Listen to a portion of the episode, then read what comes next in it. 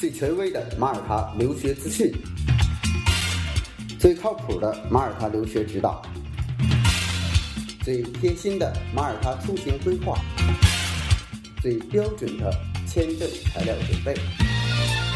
关于马耳他，听了我的广播，不再道听途说。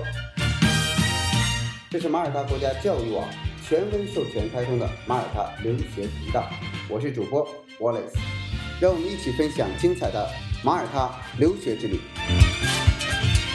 Hello，大家好，我是 Wallace，今天是二零二零年的六月一号。首先祝我们马耳他还有国内的大朋友小朋友们，呃，六一儿童节快乐！因为我们现在呢，这个成年人也比较讲究，要保就呃保持一颗呃童心，所以呢，无论今天您是多大的年龄，希望在六一儿童节这一天都能够有一颗童心，永远的快乐，啊，永远活在我们那份呃天真烂漫的真我的那份情怀的里边。今天的主题呢是想谈一下大学的面试，那么主要呢，我以马耳他大学。来谈，呃，至于其他学校的面试，大家可以以这个为参考啊，因为最难的就是马大的面试，其他学校的面试呢，你只要把马大的面试这个听会了，其他的也都基本一样啊。那么面试是什么样的一个过程？就是如果你去申请马耳他大学，无论是预科还是本科，你都需要涉及，包括研究生啊，也都涉及到一个面试的问题。这个面试呢，就是导导师面谈。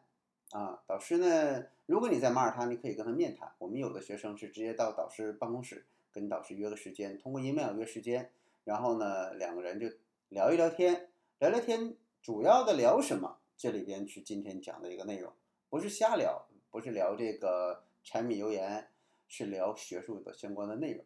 那么这个教授呢，在跟学生申请者去谈的时候，他主要就听两块，第一个。就是你学的这个英文到底怎么样？我们说马大也好，还有 L C 还是圣马丁，基本上对英文的要求都是至少雅思五点五以上的能力，小分不低于五分。那么你有资格去这个申请他的预科课程啊，或者是像圣马丁高等教育学院这个呃学这个伦敦政经啊也好啊，和 Golden Smith 还有这个皇家霍洛维学院。那么这些课程你至少要雅思五点五以上啊。那么在面试的过程之中啊，在面试的这个过程之中，到底有哪些问题是需要学生注意的？我之前要做什么样的一些准备啊？面试呢有两种形式，一种呢是，嗯，如果您在马耳他，你可以直接就这个到这个导师的办公室去面试；另一种呢，像现在这种特殊情况，我们大部分的或者是跨国的学生。呃，国际学生通常都是 Skype 面试。Skype 呢是一个呃视频的这个交流软件啊，发现它的这个时间是比较早了。最早呢是用 MSN 啊这个 Messenger，然后呢后来有了 Skype 啊 Skype 之后呢，现在呃因为视频通信的这个领域啊，视频通讯领域像微信是这几年才开始叫可视的移动终端。那么在呃 PC 端，就是电脑这一块儿，还都是用 Skype，但前提说在中国呢，你是下载不了这个手机端的这个 Skype 的，就是有区域限制。呃，我曾经也尝试过啊，它是需要你在国外，然后呢，你要有国外的这个支付的相关的链接，比如说你国外的银行卡、国外的这个呃信用卡，然后你绑定了，才可以算是这个。呃，国外的这个身份，你才能下载国外区域的那个呃，我们叫 App Store 里边的那个 App，就是它的这个应用程序。就是苹果是把自己的应用程序，或者是安卓，它会有一个很明显的区域区分。就这个区域的人，你是下不下有一些软件你是下载不了的。无论可能是我们的这个政府对它进行管控，还是说它的商业的运营，就并不是你在。呃，这个中国你能下载所有的这个公司开发的这个软件啊，所以像 Skype，它有一些区域你在国外的呃地方，你只要是你是这个注册的这个支付方式是中文的，是中国人，你是没有资格下载，就算你在国外也下载不了啊，VPN 也下载不了。那除非你把自己的身份改成是这个国外，那比如说我是马耳他，那么你就要在马耳他下载一个手机版的，你就要拥有马耳他的这个呃银行卡，你绑定了之后，支付确认了，你才能够去下载这个 Skype。所以呢，中国大陆的申请者，你去申请 Skype 的手机版是不行的，但是网络这个 PC 端是可以的，就是你拿你的台式电脑。台式电脑呢，或者笔记本电脑上面呢，就会有这个呃，笔记本电脑通常现在都带摄像头嘛，那么你就可以用 Skype 进行视频通话啊，包括现在上网课用 Zoom 都可以啊。呃，Skype 这个号呢，通常是用邮箱或者手机啊，这个手机用大陆的手机是没有问题的啊，啊，用邮箱也可以。当你注册成功了之后呢，你就去加。这个呃教授给你的一个呃 Skype 的一个面试号，Skype 号呢是 i s f s at u m dot e d u dot m t，这是什么意思呢？就是 International School for Foundation Studies，就是这个国际呃预科学院的官方 Skype 账号。它这个号呢。呃，不同的教授在不同的时间段去使用，用于不同的这个你申报的专业，但是面试号都是一样的啊。它下边会有呃相关的工作人员会有一个分号，有的时候呢是一个人去面试，有的时候呢是呃一到两个人去做面试。那今天呢，我们在讲这个马大面试，我们从头捋顺一下哈。那如果这个学生你申请到了马大，马大呢会给你发一个邮件，说我要跟你约一下你的面试时间，然后你就告诉他这个时间段啊行还是不行。当双方确认 OK 的情况之下，那好了，首先你要确定你的 Skype 要申请一个账号，调试你的音频和视频是否这个畅通。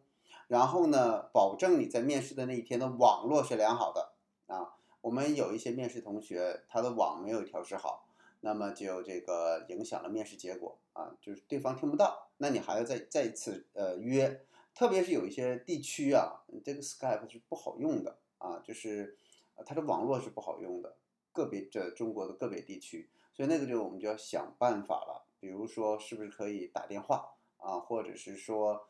呃，这个我们可以通过这个综合的方式，比如说有一些网络好的地方上 Skype，然后呢，中国境内它的这个微信比较好，那么通过微信和 Skype 相加的这种方式，但是具体这个操作呢，我们啊由这个专门技术人员去解决，呃，这种情况不多，个别地区啊。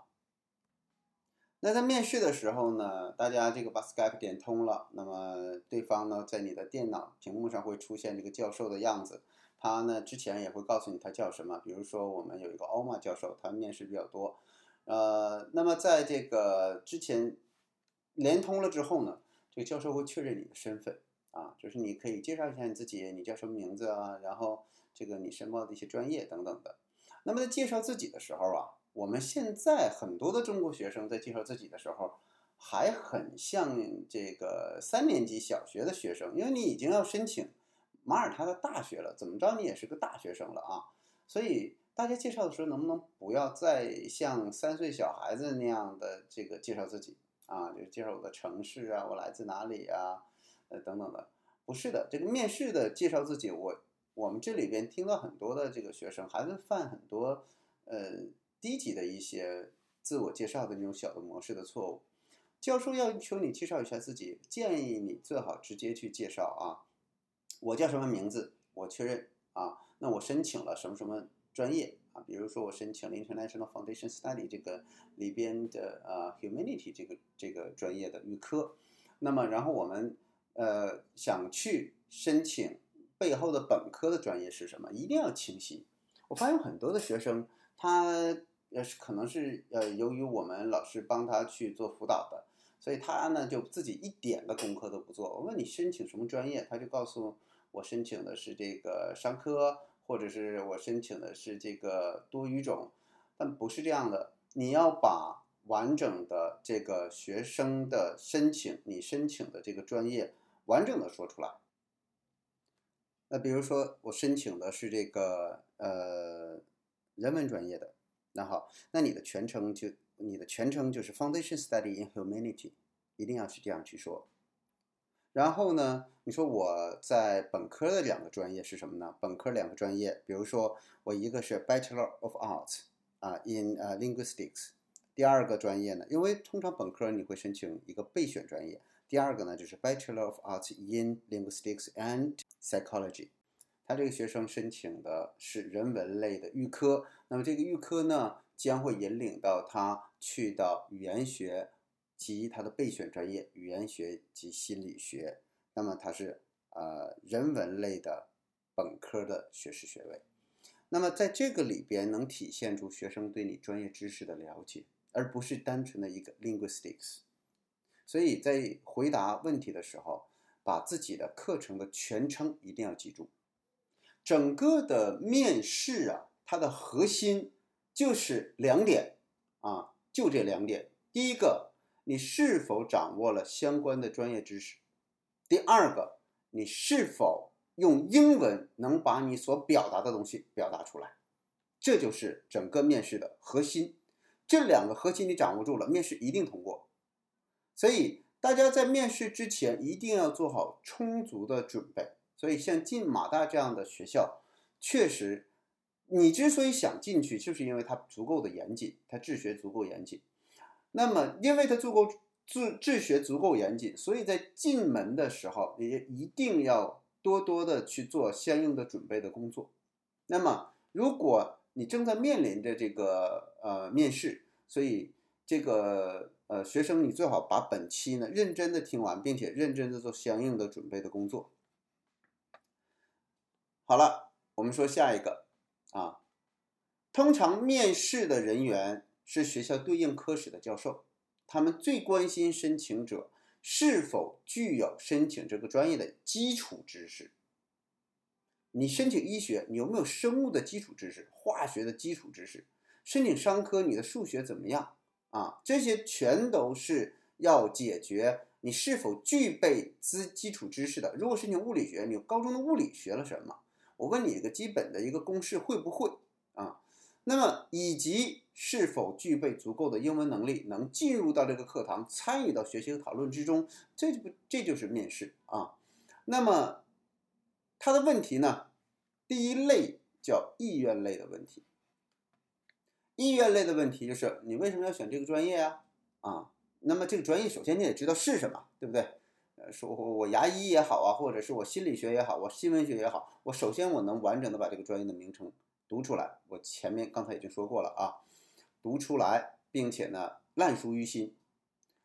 那么面试前一定要把这个专业的名称全部都背好。这里的名称是，就是我刚才说过了，你的预科要学习，同时你要本科专业。那么研究生呢？研究生你的研究领域到底是什么，对吧？研究方向是什么？这个一定要讲清楚。那么本科专业通常为什么是两个名称呢？因为在你填写表的时候，通常我们的老师就会问你的主申请专业。那么如果主申请专业，你可能没被录，那么你愿意去到另一个备选专业是什么？但通常情况下，主专业都会录的啊。但如果主专业录满了，或者你报的时间不够足够早，那么没有名额了，你就只能从第二专业着手。那么学校就不会再问你了，学校会自动录你的第二专业。那么这个我们去谈几个基本案例啊。如果学生申请的是商科的预科。啊学校呢会问到你这样的一个问题，就是学校会想了解的为什么你要学商科啊？他可能就会问你 Why are you to study business? Why do you want to be a businessman? 等等的这样的一些问题，就是为什么你要成为一个商人，或者是生意人，或者为什么你要学这个商科啊？为什么你要创建自己的企业等等这样的一些问题？那么这个是英文能力问题啊。你可以说我受哪些方面的影响？比如说啊，我受一个家庭、家庭或者某一个电影的影响，或者身边某个偶像，比如说马云 （Jack Ma），对吧？那我想成为这样的一些人，创造自己的事业。也可以说呢，呃，这个商科呢需要数学、财务、金融相关的知识，而这些领域呢是自己非常感兴趣的，所以呢，我对数学和分析这样的兴趣很浓厚，我就想从事类似的相关的一些工作，啊，这里完全是开放式的一个问题，它跟这个商科的细节专业，啊，瓜葛不大啊，链接不大，所以这是一个开放性的问题。你为什么要学这个专业？为什么学这个领域？你都可以从自己的这个感受，身边的这个。呃呃，身边的人以及偶像以及发生的一些事情，讲一个故事。那么这完全就是给你机会，让你去表达你的语言能力的，因为它没有标准，对吧？所以这一段的东西你要把它背好，或者是说你要练习好，让人上来第一个印象就是哇，这个人的英语水平是不错的。但前提你是要听懂对方问的是什么，听懂他问的到底是什么。同时，我学这个专业。对我以后人生是很有帮助的。我觉得我这一辈子可能的价值点就是在商科这个领域之中。我觉得当我从事商业的时候，我可以帮助很多人满足他们的需求，我为这个社会在做着我的贡献等等的这些东西，你都可以去发挥。甚至你甚至可以细节到，我看到我的这个我父亲就是一个这个有自己的企业，我看着他每天都充满活力，然后呢，下边他有这个几十个员工，那么每他对这些员工走这个这个非常的负责，员工也很尊重他。我也想成为一个受人尊重的商业这么一个领袖，这些都可以谈。当然，这些东西的到底呃在哪方面能给你这样的感受啊，或者来自于电影，或者来自于什么，你一定要把它演绎的好一些啊，就是让大家能够通过你这个故事了解到你这个人的一个思路方向啊，比较。这是比较好的一个回答，比较理想的回答啊，而且你可以无限的延展你所说的这些内容。但是呢，比较差的回答是什么呢？比如说，我觉得商人很赚钱啊，我觉得他们这个能买豪车，能买豪宅，能买奢侈品，我很羡慕成为这样的人。那实际上，这个东西某种意义上来讲，呃，除非你把它演绎的很好啊，呃，这个这个领域中往这方面实际上是不太好演绎的啊。就你说到。你赚钱有钱之后呢？然后那之后你会想成为一个什么样的人呢？那就涉及到这个导师会往下想去了解你更多。如果你回答的不特别顺畅或没有想到的话，或者没有把它描述成一个自己呃在那那个领域中会很有价值的一个印象的话，那这个沟通就是比较失败的。所以比较好的就是我刚才所说的那些，那比较差的呢，就是很简单的说，为了赚钱，为了成功，或者我没有别的可选呢，我就这点东西，哦，导师也会说你是个很真诚的人，但是这并不是一个很好的答案。那么我们举下一个专业，比如说医学啊，那为什么你要学医学？你要当医生呢？你或者一个从呃医医疗行业的从业人员，为什么你做这样的事情呢？你可以讲一个小故事，比如说结合当下的新冠疫情，我看到很多的医护人员，我被他们的行动感动了，呃，他们为我们的国家、我们的社会啊贡献着自己的这个能量，我觉得他们是最美的人。而这样的一群人，在我生生命之中，给了我非常大的安全感，所以我也想成为那个能够给别人安全感的人，让别人这个看到我为这个国家、为这个社会、为我身边人做出贡献，我想成为这样的人啊，这是往大了说。那往小了说呢？你也可以说，我从小就对医学非常感兴趣，家里的亲人有从事相关的专业的，我看到他们去把这个受伤的这个呃这个这个病人医治好，然后得到病人的感恩和感谢的时候，我觉得那种特别有价值感。你也可以说，我从小对生物化学有一种痴迷的这种热爱，我就特别喜欢我我喜欢看小动物，我喜欢看。这个他们这个，比如说研究青蛙，我比我喜欢看这个，呃是呃这个大自然界的各种物种，呃而且呢，你也可以找几个你真正特别喜欢的这个物种，你去跟他去探讨这些东西，啊探讨蝴蝶，然后你跟他去探讨这个昆虫的这种蜕变等等的。当然啊，找自己擅长的领域，并不是说你把我这些东西背下来。其实有些单词太专业的，你可能会比较难。你如果这个专业领域你说的不好，你完全可以往另一个角度去说呀。你就是谈人文的东西，就谈医护人员带给你的这种心灵触动，对吧？所以呢，呃，你你可以说在这个领域中一直都很有兴趣，然后你的成绩也都不错。所以呢，在从事医学相关的这个行业呢。会让自己人生的价值有所呈现。就是老外很愿意听这种人生自己的人生观和价值观啊，所以他们去听到你这个人的这种理想梦想，并且呢，因为一个小的事情触动了你，让你一直决心去做这个事情，对于他们的理解问题的方向是正确的。就他们在想问题、办事情，在在去整个的这个在做演讲的时候呢，他们是很容易通过这个思路去接受你的这个观点的。OK，所以而且你能把这个东西讲得很细，你甚至可以讲有一次家里的人家里的人受伤了，或者是这个生病了，那么去到医院的时候。一个医生非常耐心的、非常这个专业的帮你们进行收治，你就觉得那一刻这个人简直就是那个未来特别想成为的那样一个自己想成为的那样一个人。你在那一刻崇拜上了一个普通人，而一个普通人恰恰就在你的身边为别人创造着生命的价值。这些东西老外特别有感，你一说这个话，他马上就知道哇，你这个人的这个思路和来源和这段。经历是什么就出来了。那比较差的是什么呢？比较差的就是我为什么想学医学啊？我妈让我学的，她觉得当医生以后好挣钱，好找工作，好找对象，对吧？那这些东西回答，回答完就死掉了，就就卡在这里了，你很难有过多的延伸，对不对？那我觉得。还有就是有一些有一些学生，他自己实际上确实你自己是不想学医学的，是因为爸爸妈妈的决定。但当你已经跟爸爸妈妈达成共识，你接受这个结果的时候，你就要让让自己去到那样一个位置，啊，否则的话，你爸爸妈妈所花的很多的这种初心，呃，确实，如果你还有更好的选择的话，那你也不至于去非得接受，对吧？那你跟家里人达成共识，如果你已经决定去申请这个专业了，那我期望你能够被录取。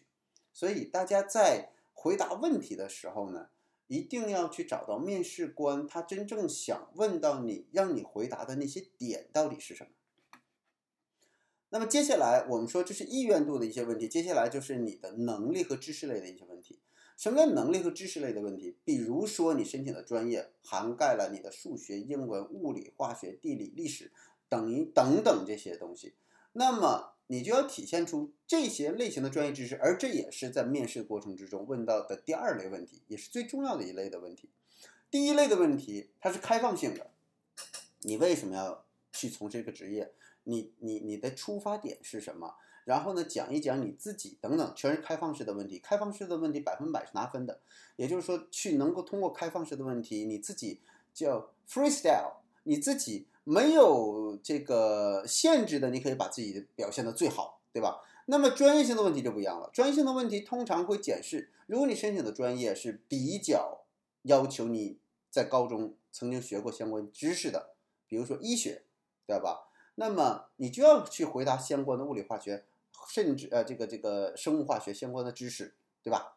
所以我们再来看一看，比如说商科啊，当然商科很少问到这么复杂的问题，我只是说。这个类型的一个问题，如果一旦产生了，你这样的准备做到了之后，你商科的面试一定能过，百分百的啊！所以现在的孩子，呃，申请者，如果你想申请马大的预科的商科、计算机的商科，这个思路是要有的。接下来我就给大家适当的演绎一下。如果说他问你啊，那么一些专业的知识，如果你是一个企业主，你会怎样运营一间企业或者运营一间公司？那么这是不是一个？很具备专业性的一个问题，OK，很开放，但是这里边是听你的专业知识的。那你可以这样去回答，告诉他你的专业领域的知识。你说这个运营一间企业呢，从手续上来讲，啊，从 operation 这个角度来讲，那么我首先就要选址，我要去做注册，我要招募我的团队，我要建立工作，我整个的工作的流程，同时呢，明确我的岗位职责，以及现阶段的各种的奖励的一个标准。哇，这个这个东西讲完了之后，那个教授会觉得，哦，你对这个东西是有研究的，对吧？是有研究的。然后呢，你说对自己的企业我要有清晰的定位啊，这里边你可以适当的加一些东西啊，比如说我的企业的核心产品到底是什么啊？那么目前我认为我的企业啊，我认为企业有生产型企业呀，还有这个销售型企业、服务型的企业、技术型企业、贸易型的企业。我未来呢，想经营一间生产型的企业。啊，说到这里的时候。估计你基本上百分之九十五都已经过掉了，对吧？然后你再去可以谈一谈，我想生产什么样的产品，这个产品能够给大家带来什么样的享受，无论是电子信息技术产品呢，甚至你可以说什么工业设计的这个领域啊，当然这些东西你就可以在这个专业领域中去发挥。所以在进商科的时候呢，你要搜集一些专业词汇，收集一些有目的性的收集一些商科领域的专业知识，然后你提前做一些准备。这些准备、这些专业词汇以及这些专业的句子，以及对商科的基本的了解，会帮助你给我们的面试官一个非常好的印象。而这些印象，大约整个的过程之中呢，也就是呃十分钟左右吧，十分钟左右。那么在十分钟左右的时间，前提就是不要着急回答，清晰这个教授到底问你的问题是什么。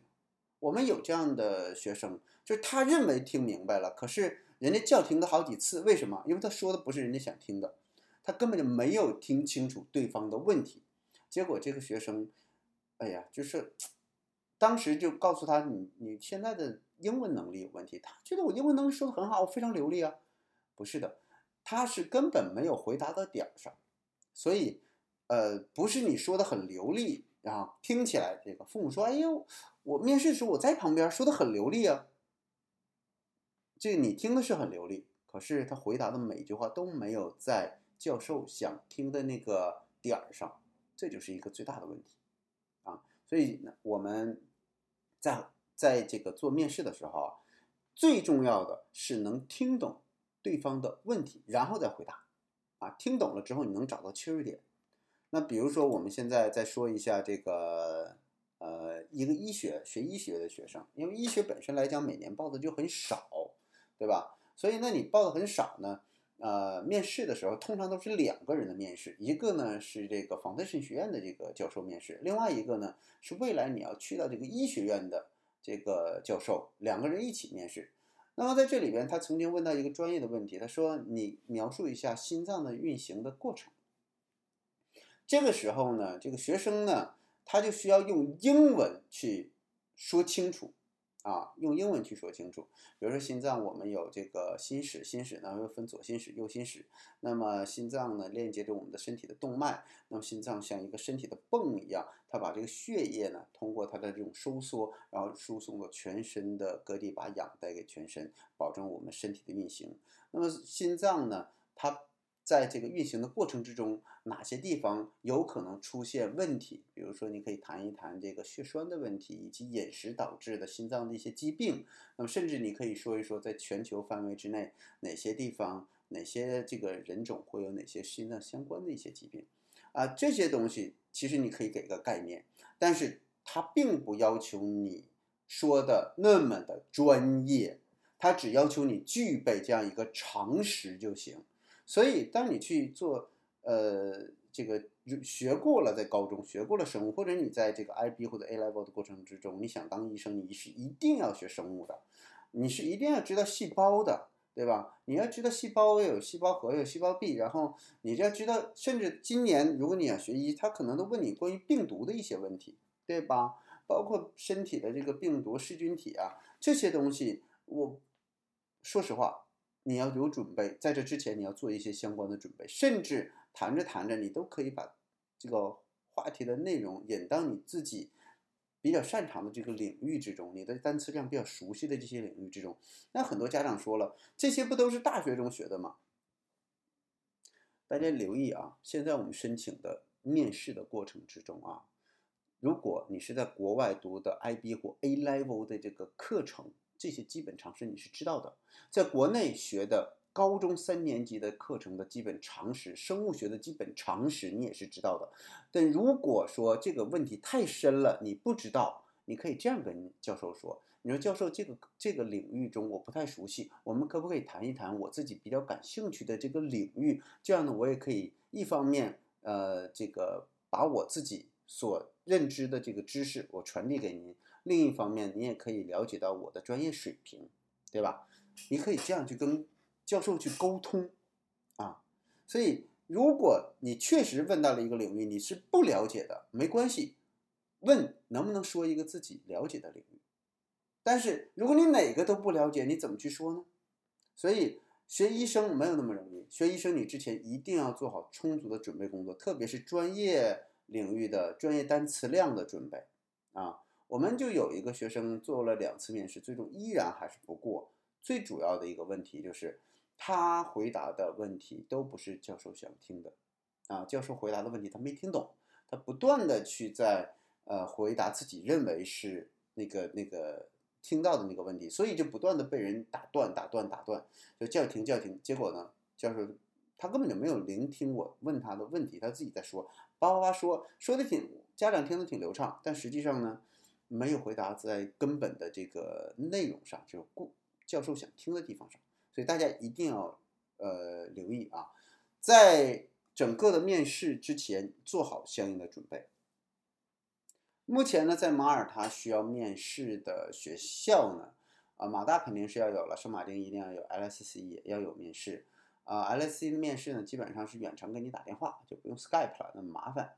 那么，呃，圣马丁的面试呢是这个呃 Skype 啊，呃，马大的面试是 Skype 啊，这个包括圣马丁的高中，还有爱德华的高中啊，这个两个一定是要有面试的。QSI 的基础教育，它是要到马耳他去呃面试，它的面试不是入学的问题，它的面试是这个呃，我通过跟你的沟通，我看看你适合在哪个班级里学习的问题。好了，那我们今天做一个小小的一个总结，就是呃，无论是大学还是基础教育的面试，它考核哪两方面？第一个就是你的专业知识啊，第二个就是。你有没有英语的能力，把你想表述的专业知识表达出来？就这两个。那么针对面试，我们要怎么去准备呢？第一个就是认真对待面试，调试好网络环境，呃，调试好你的 Skype 账号，同时你要把自己专业领域的单词量复习一下，同时把这个呃自己熟悉的这个领域中的一些内容呢，呃，能够这个呃对这个领域的问题的认知。能够把它重新的再梳理一下，讲清楚我刚才所说的，为什么你要去做这个申请这个专业，你专业到底是什么？同时呢，你这个呃专业，你你做这个事情的专业知识到底有多少？专业的单词量能有多少？用英语流利的把它表达出来。最重要、最重要、最重要的就是听懂了问题再回答。有的时候可能教授只是跟你聊聊聊一聊，他对你你对对你这个人的了解。啊，你对这个专业的一个概念，你就不用啊扩展的特别多，而且呢，一定要等教授给你的回馈。如果教授一直都是在认真听，OK；如果教授突然之间皱眉，或者是突然之间他开始呃感觉听不懂你在说什么，一定要停下来问我这个这个传递的信息，您是否能够清晰的收到啊？还是网络有问题？所以不要一味的自己在说，一定要互动。好了，关于马大更多的面试相关的问题呢，大家如果想了解更多，可以给我私信留言啊，我会在后台给大家进行回复，谢谢。